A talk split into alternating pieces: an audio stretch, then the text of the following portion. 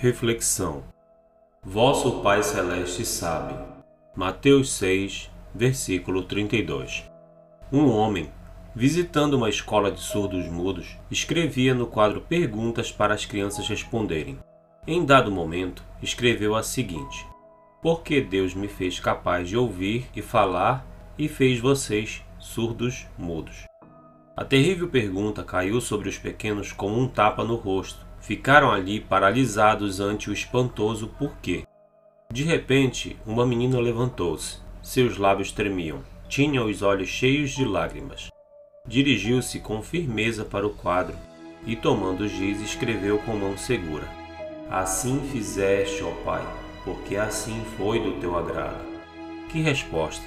Ela alcança uma verdade eterna sobre a qual o crente mais amadurecido, bem como o mais novo Filho de Deus, pode igualmente descansar.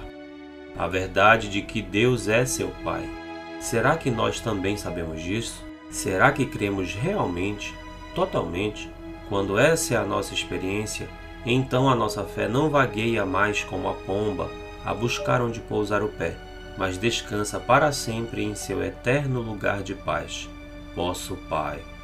Eu creio que chegará o dia em que todos nós entenderemos os porquês, o dia em que as tragédias que agora anuviam o céu se encaixarão em seus devidos lugares, como parte de um plano tão esplêndido, tão maravilhoso, tão pleno de gozo, que exultaremos de admiração e prazer.